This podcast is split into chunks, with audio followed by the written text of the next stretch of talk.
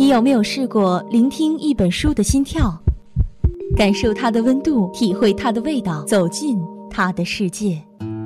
相思湖广播电台每周一下午十八点二十五，爱读书，闭上眼睛，与文字一起呼吸。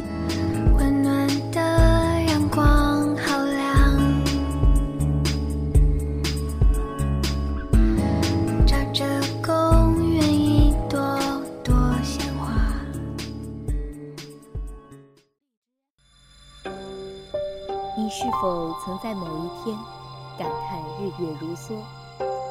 是否曾在某一个微寒的秋，趴在窗台上望向不远处的青砖黛瓦，天光寥落，仿若带着幽微馥郁的心境，漫步在苍凉的深夜里，满身沐浴着幽蓝的星光，捧在手心，透露出斑驳的光。那些交织在一起。婆娑错落的印痕，仿佛是与生俱来的宿命。初见，惊艳；蓦然回首，曾经沧海，风再起，换了人间。那么，人生若只如初见。今天在这里，诗玉要向大家推荐的这本书是安忆如的《人生若只如初见》。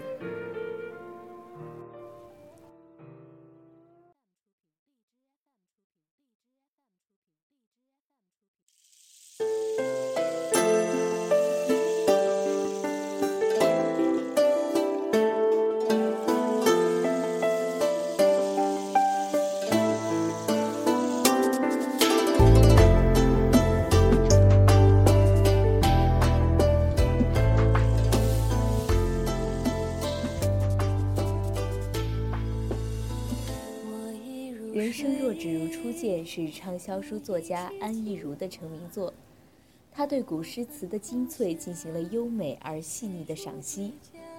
他逃离了刻板严肃的面孔，以丰富的情感融化时间的悠远，以自由的姿态激扬文字，以优雅飘逸的笔调倾诉古典诗词的美丽与哀愁。在他笔下，那江山美人的至真哀怨，那才子佳人的悲情欢离。那一幕幕凄美欢欣的旷世绝恋，浪漫而清新，纯真而唯美。不得不说，这是一本具有魔力的书。正如书的扉页中写道：“这是一部不甘于淹没在浩瀚书海中的作品。它似在谈诗词，又似在谈风月。它不拘泥于对古典诗词字面的理解，也非传统意义上简单的赏析。”而是一种风格独特、感情丰富的散文随笔。他用清丽感性的笔调，配以优雅飘逸的插图，描绘出一幕幕古典诗词背后唯美动人的历史爱情画卷，引领读者倾听一段段经典震撼的浪漫往事。诗人词人，凸显其旷世奇才与至真性情，才子佳人。似笑非笑的嫣然，执迷不悔的凛然，心照不宣的释然，让我们在悲喜交加中恍然。他们愤世嫉俗的不羁性情，他们独特的古典韵致，共同演绎出流传千古的浪漫往事，为我们留下太多可歌可泣、可感可叹的爱情回忆。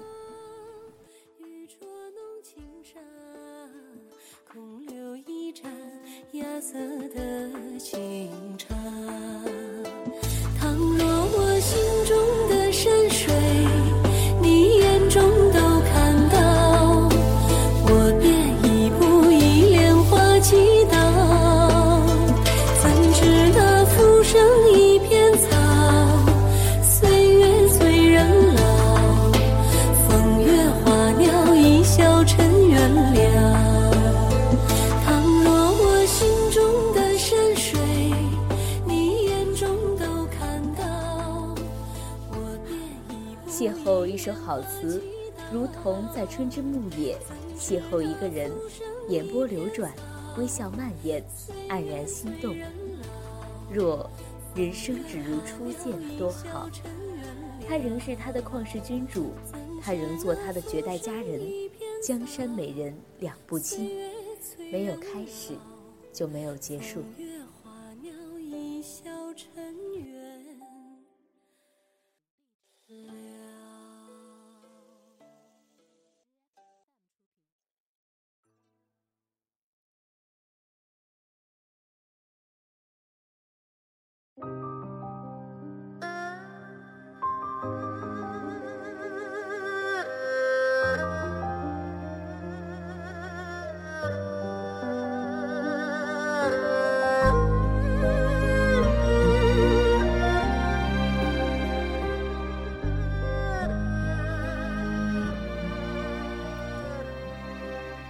人生若只如初见，故事上溯汉高祖与戚夫人，下至清代才子纳兰性德与沈婉，唐玄宗陆游、王昭君、杨玉环、李清照、鱼玄机，于诗词变幻中讲述了古代英雄美人、才子才女的不为人知的爱情侧面。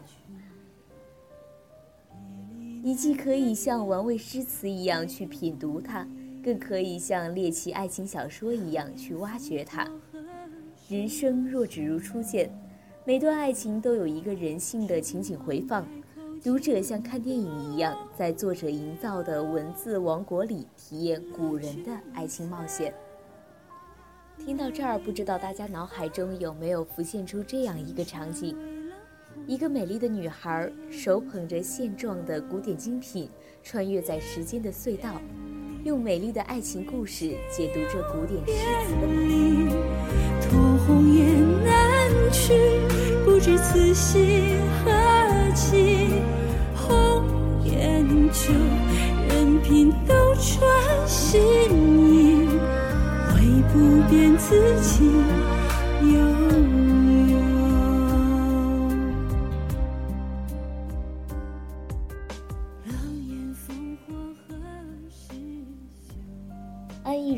还是位二十多岁的女孩子，不是学问家，但她懂诗，因为她懂人，更懂得诗人。知我者谓我心忧，不知我者谓我何求。安意如就是其中的知我者，是可以和古今诗人心灵相通的人，因为他自己同样拥有一颗诗心，同时他也是伶俐的人。他能抓住他感应到的一切，用他亲历的文字表达出来。他读诗，但又不拘泥于诗。他首先着眼于弄懂诗人。他先看诗人的时代背景，再看他们的俯仰浮沉，还看他们的生活交游。他透过诗文体味诗的境界，掌握诗人的典故，了解诗人的生活，然后再从小处入手。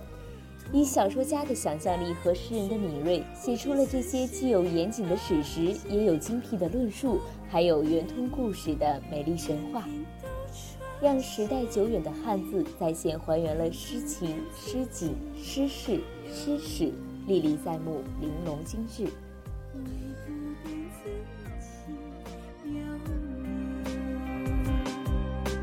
唯不变此情。有你。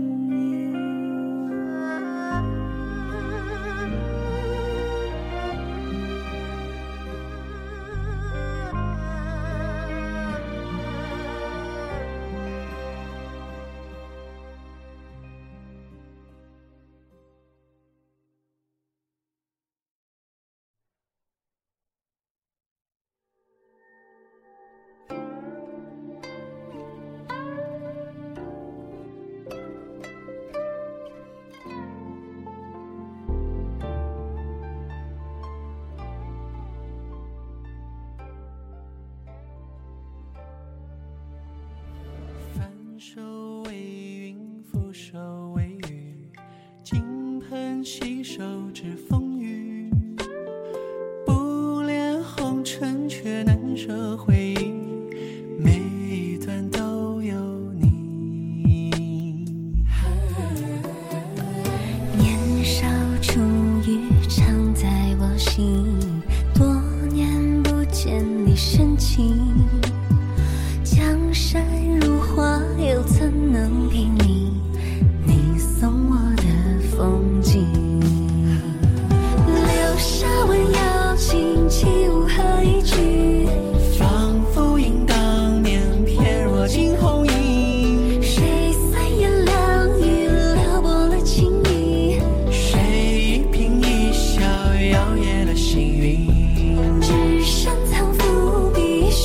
是温暖。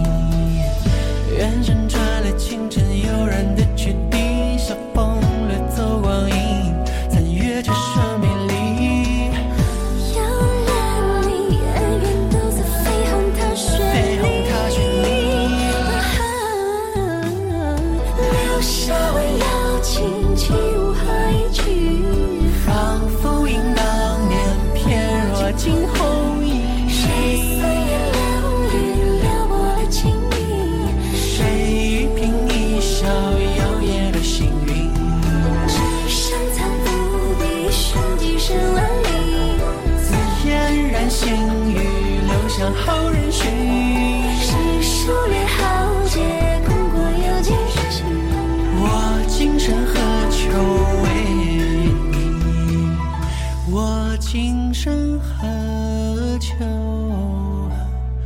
为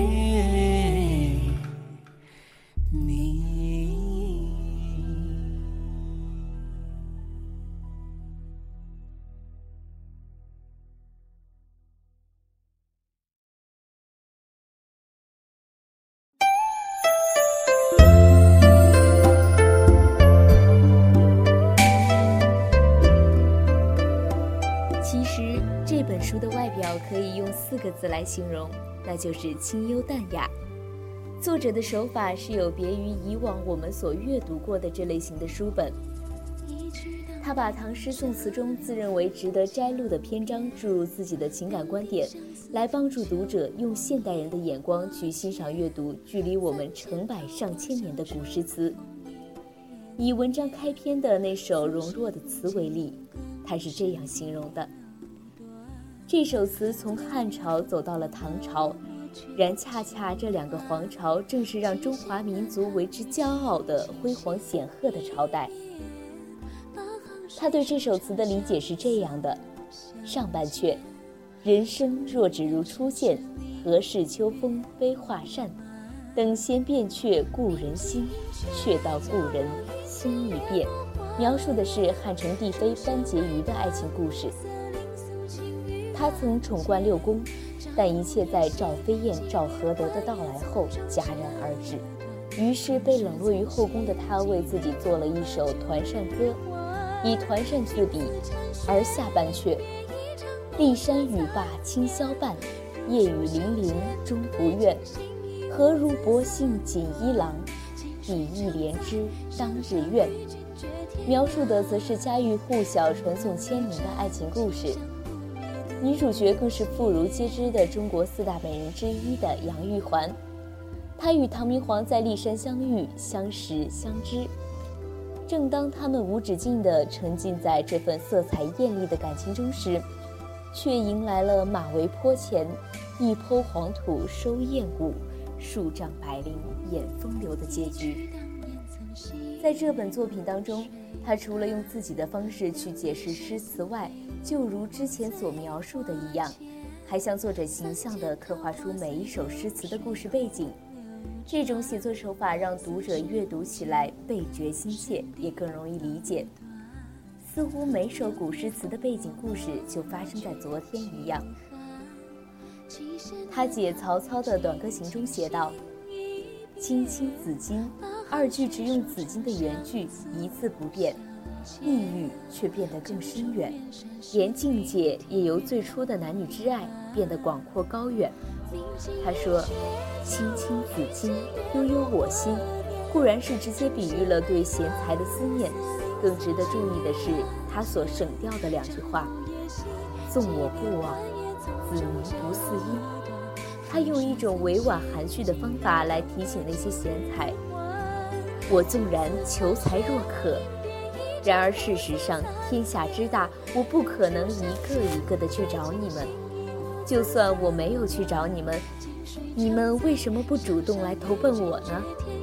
经他这样对比的提醒，曹操就不单是简单的深沉含蓄，同时他那海纳百川的帝王气概也栩栩如生了。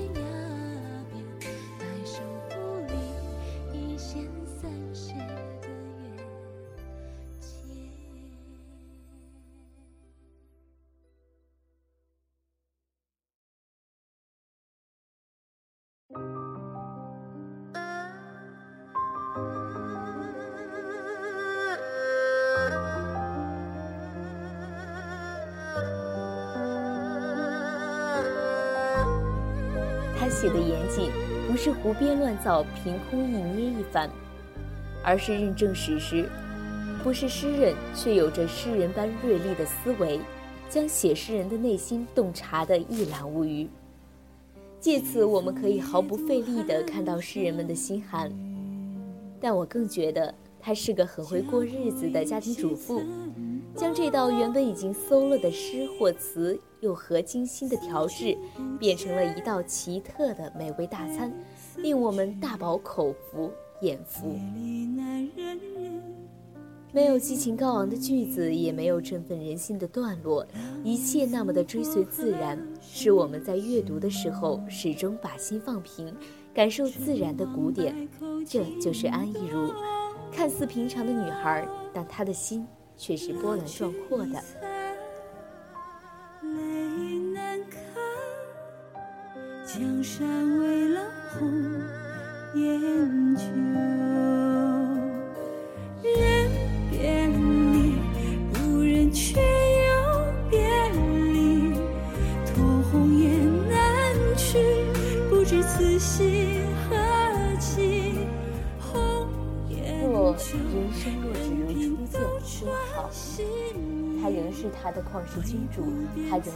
他的绝代佳人，江山美人两不相侵。没有开始就没有结束。好了，今天的爱读书到这里就和大家分享完了。希望听完本期的爱读书，你会愿意和我一起去感受这位穿越古今的奇女子。